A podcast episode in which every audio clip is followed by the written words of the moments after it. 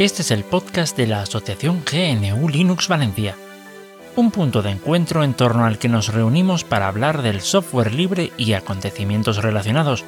¿Y por qué? Pues porque sin software libre no hay democracia. Aquest és el podcast de l'associació New Linux València, un punt de trobada entorn del qual parlem de programari lliure i tot allò relacionat, perquè sense programari lliure no hi ha democràcia.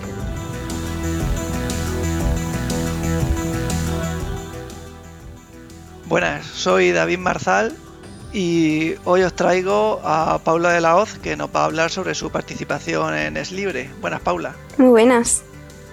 Pues eh, sí, efectivamente, yo eh, estoy en la parte de, organización de Es Libre desde que empezó. Y bueno, este año además es un poco reto porque hemos rehecho de cero el, el código de conducta y, y algunas de las actividades y tal, así que ha sido un reto. Y bueno, aparte de eso, pues eh, soy presidenta cofundadora de, de Interferencias y, y también participo en, en Posapocalipsis Now, que es un, es un podcast radio que tenemos aquí en, en Vallecas de Madrid. Vamos, que está en todos los fregados. sí, sí. ¿Y la charla que vas a dar es en el track principal o en la sala de interferencias? Pues voy a dar una charla en el track principal y otra en la sala de Raku and Friends, no en, en la de interferencias esta vez. Estoy de organización, pero, pero las charlas las doy en, en otras partes.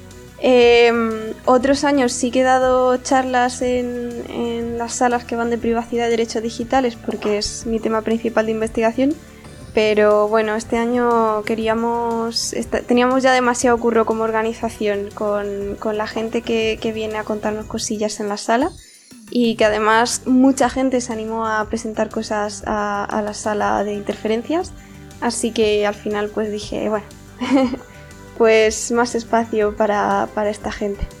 Genial. Y tu charla de la sala principal creo que es sobre un tema que no es lo habitual, ¿no? Que solemos ver en informática.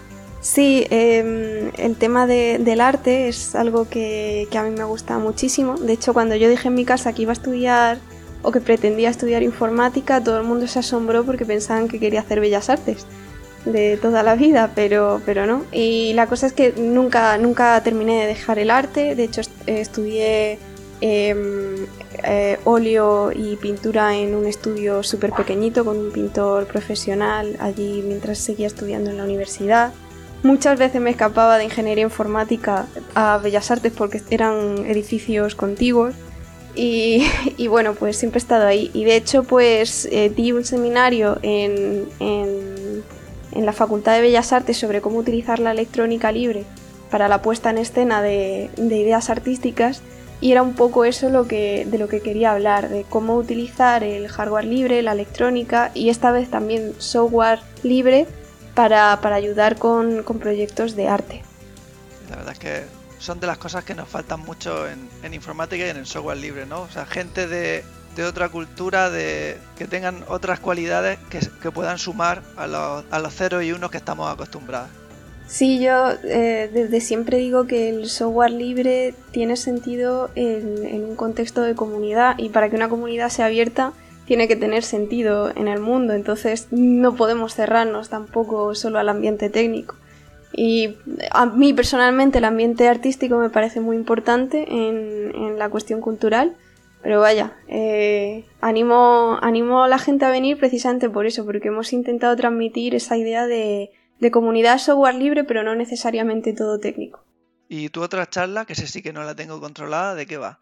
Eh, la otra charla es en, como decía, en la sala de Raku and Friends, que es una sala que va exclusivamente de hablar de proyectos con, ese lenguaje de programación, Raku, que es el antiguo Perl 6, o bueno, más que, que sea el antiguo Perl 6, es el lenguaje que ha evolucionado de, la misma comunidad de Perl 6. Y, y bueno, ese sí tiene más que ver con, con mi condición técnica, es un, un programa para, para análisis de malware hecho con, con, con ese lenguaje de programación y, y bueno, cómo se puede, se puede aprovechar eh, para, para que sea eso, para analizar malware de forma flexible. Puesto que, bueno, mi trabajo va de, de threat hunting, que es como de ciberseguridad en el lado de protección, es decir, intento analizar eh, amenazas de ciberseguridad y entonces pues uno de los scripts que he hecho para mi, mi trabajo pues quería explicar el por qué lo he hecho, cómo lo he hecho y, cómo se puede utilizar y mejorar.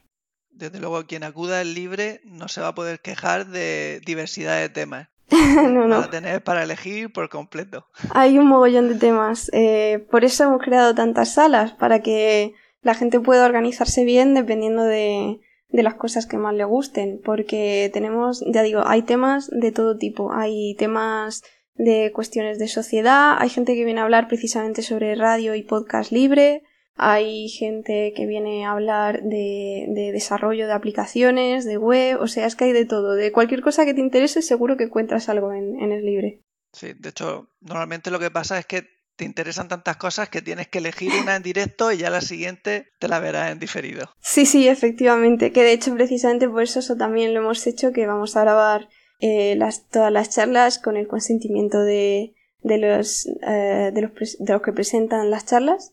Eh, y bueno, pues si alguien se pierde algo no pasa nada porque ya la podrá ver. Y además hay algunos proyectos que no son simplemente charlas o talleres, sino que tenemos un tablón de anuncios de proyectos y, y también tenemos Em, como eh, de papers también, una zona donde se pueden subir papers de proyectos. Entonces, si no te apetece tampoco ver a nadie, puedes pasarte y leer por la web también. Sí, por, opciones no va a ser este año. No, no, no. pues nada, pues muchas gracias por tu tiempo y sobre todo por la organización del Libre, que, que sé que es mucho curro. muchas gracias.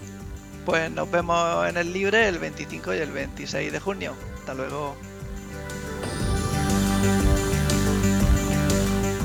Muchas gracias por tu atenta escucha.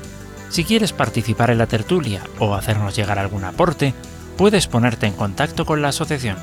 En gnulinuxvalencia.org barra contactar tienes todas las formas de hacerlo. Te esperamos en el próximo episodio. Hasta entonces! Moltes gràcies per la teua escolta. Si vols participar, pots posar-te en contacte amb nosaltres en barra contactar. T'esperem en el pròxim episodi. Fins pronte!